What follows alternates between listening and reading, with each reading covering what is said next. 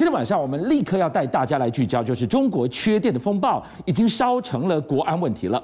现在居然连首都北京也停电了，南方的广州跟深圳每一年十一国庆的灯光秀重头戏，今年也被迫熄灯。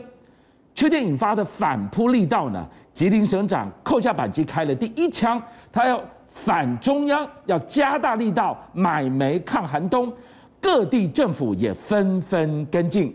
眼看事情大条了，国家电网在这个时候宣布急转弯，寄出了法夹弯，要确保供电稳定。但早知如此，你何必当初呢？现在居然传出了当初的那一张突如其来的限电公文背后。可能藏着电力政变的阴谋啊！哎，我们先这样讲，大家不要以为这个只是中国大陆的危机，全世界都在担心这一波的限电，因为包含了 CNN、包含了 BBC，他们都在讨论，这个限电会不会造成整个供应链的崩溃？对，你如果没有办法生产，你没有办法运输，你接下来到了圣诞节的时候，产品够不够？能不能让大家都有消费？还是会配上？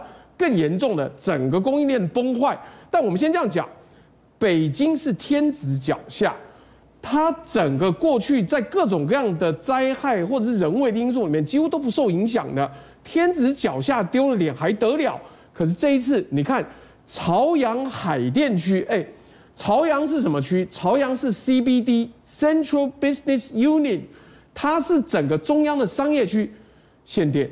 海淀区就在它旁边，也限电。整个从九二八教师节到十月八号，限电十天，那个状况很严重。你看那个画面，大楼里面没有电，电梯不能动，外面连交通灯号跟路灯通通都没有了。结果当局说什么？哎呦，大家不要担心，例行维修，电力没有短缺。好，观众朋友，我们今天看到了北京黑压压成一片。天子脚下都暗掉了，这个心理上是多大的一个冲击？你想，大江南北这么大，你今天再怎么样的一个地方去停电，那个就是停电效应。现在你眼前的北京只剩下车灯是亮着的，其他全暗。我要问为什么？你刚刚提到了，真的是在维修吗？哎，这个说法反反复复，到底哪一个是真的？哎，我跟你讲，因为这个事情太特别了，因为如果只是北京。那就是区域电网的问题，可是是北上广深全部都受到影响，连东三省都被拉闸停电，那你怎么可能是一个区的电网或是一个区在维修？所以第一个，诶，我们看广州跟深圳哦，十一的灯光表以前很漂亮的，就是整面墙上面打红色，然后说这个中国我爱你呀，中国红。非常非常漂亮，晨开不夜。结果十一哦，就国庆这么重要的灯光表演，不能不能表演了，晚上黑漆漆一片。因为限电的关系，电力不够，供电不够，结果连十一最重要的一天、最重要的日子，嗯，灯光秀。完全很卡了，哎，而且还不止，整个广东哦启动所谓的有序用电预案。嗯，有序用电就是我们台湾讲的尖峰离峰。对，就你今天如果是大用量的电呢，你给我通通调到离峰去用，你不准在尖峰时间，就是白天、中午或下午时间生产。而且更严格的是，各地的企业哦，随它的严格程度不一样，有开三停四，就你工厂只能开三天，是四天就给我休假，不准上，不准开工。还有开二停五，它的错峰已经变成这个开二还不是周间哦，是六日。所以我们现在看到了，今天是科技的制造业的重心，南方的广州跟深圳尚且如此，嗯、你就看到了，如果当今天停电都已经可以停到天子脚下的北京，你其他地方说关就关，说按就按，你还有什么好啰嗦的？但这个人他扣下了扳机，他率先发难。为什么来自东北的吉林省省长呢？哎，我们先这样讲，他要加购煤炭发电度寒冬，因为这一次真正限电限电，大家都想说没事没事，一到东三省也被爆出来，哎，东三省的资源自然资源很丰富，哎，有煤矿有石油，如果连他们都要限电，那表示不是单纯的煤炭够不够，发电的油够不够。那省长一看远就知道，糟糕，我今年冬天如果还要拉闸停电，甚至停工停烧煤的话，我的省民会冻死。所以吉林省长还说：快快快，我们多方并进，不管是从隔壁省买的、山西买的，或者是内蒙古买的，我派专人去抢货抢料，煤矿你挖出来之后。送送送送我这边，我的储备量要够，不然冬天万一过不了，我的乌纱帽搞不好连人头都要掉了。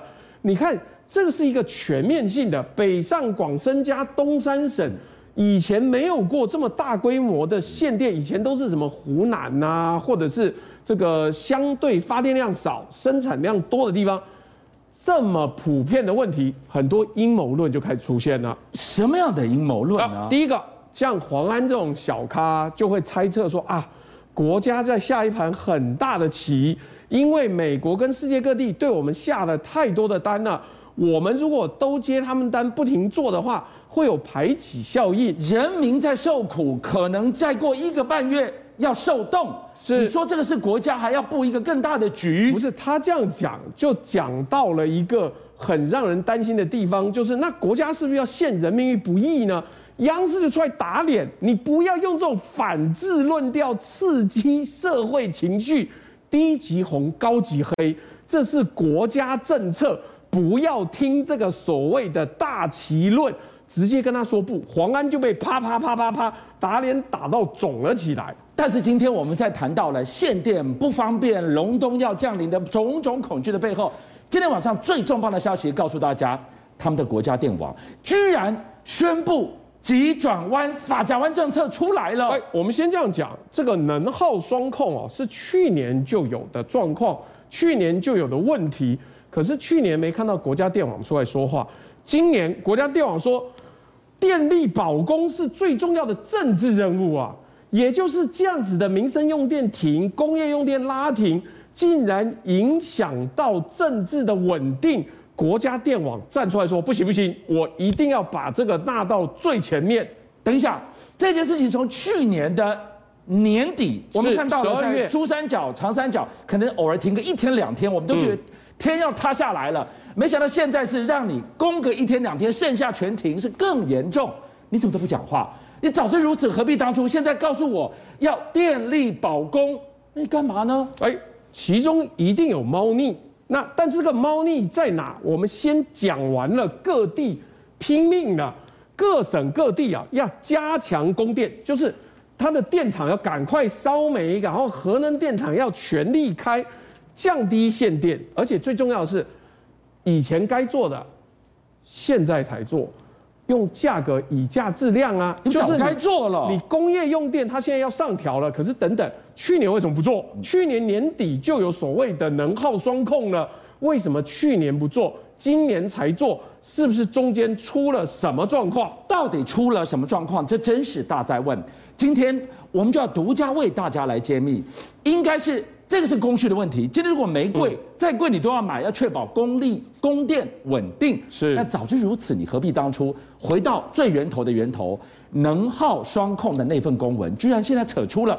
背后可能牵扯了电力政变啊！哎，我们先这样讲，第一派的说法是说，哎呦，都是因为你跟澳洲闹僵了啊，澳洲的煤你不买，现在没有办法发电。哎，资料调出来，好像看真有这么一回事。很严峻吗？呃，我跟你讲，严峻的超乎想象。别忘了，中国大陆是有产煤的，它有好几个产煤大省，但是现在一调，九月二十一号的时候，六大电力集团。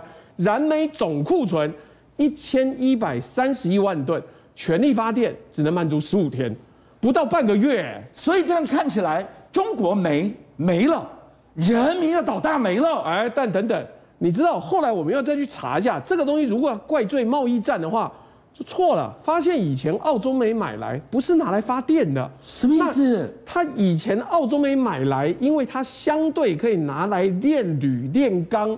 所以不是发电主力，主力中国用的都是自己产的煤。是，那好，是不是有煤老鼠？怎么会在这个时候忽然之间发电不够，到只能满足十五天？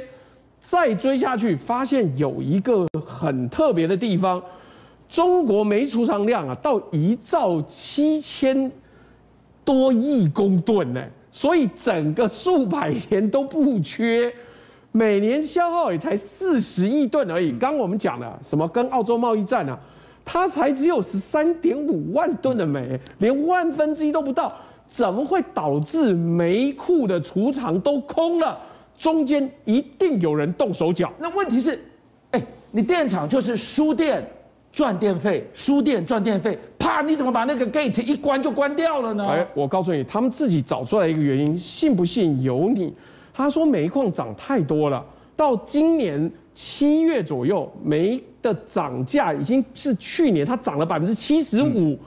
所以各地的电力公司都说：“哎呀，没办法，这个中央叫我发电，可是我发一度亏一度，我燃煤所花的成本还比那个电力成本要贵的时候，我宁愿不发。你都不顾人民的生活，你都不顾社会的稳定了吗？哎，这就妙了。正常来讲，不是应该向国家电网讲说，应该要全力保供，动起来，全力让大家能够用电，但没有这些电力的。”集团都两手一摊，说买不起煤，不要储藏，所以开采出来他也不收，所以才会出现你的燃煤总库存只有十五天的发电需求。大家再一追查，糟糕，发现电力帮不是习近平的人。电力帮？什么是电力帮？就是我们刚刚讲的，国家电网跟电电力哦，都是老一辈的人在掌权。习近平做整个政煤经改革的时候。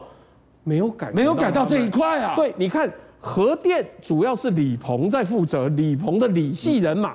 以前周永康在被打下来之前，他可是石油首屈一指的操控者，更别提煤炭了。煤炭这种那么久以前传承下来的，都是曾庆红、江泽民的人马，江派人马掌握了电网、核电、石油、煤炭的时候，他今天要让中央难堪。就是跟你讲说，煤炭太贵了，发电发不了，所以拉闸停电，而且最重要是，他竟然敢停到民生用电，请问民意民怨会不会高涨？高涨了，中央就为难。那对他们来讲，正好趁了电力政变的意。邀请您一起加入五七报新闻会员，跟俊相一起挖真相。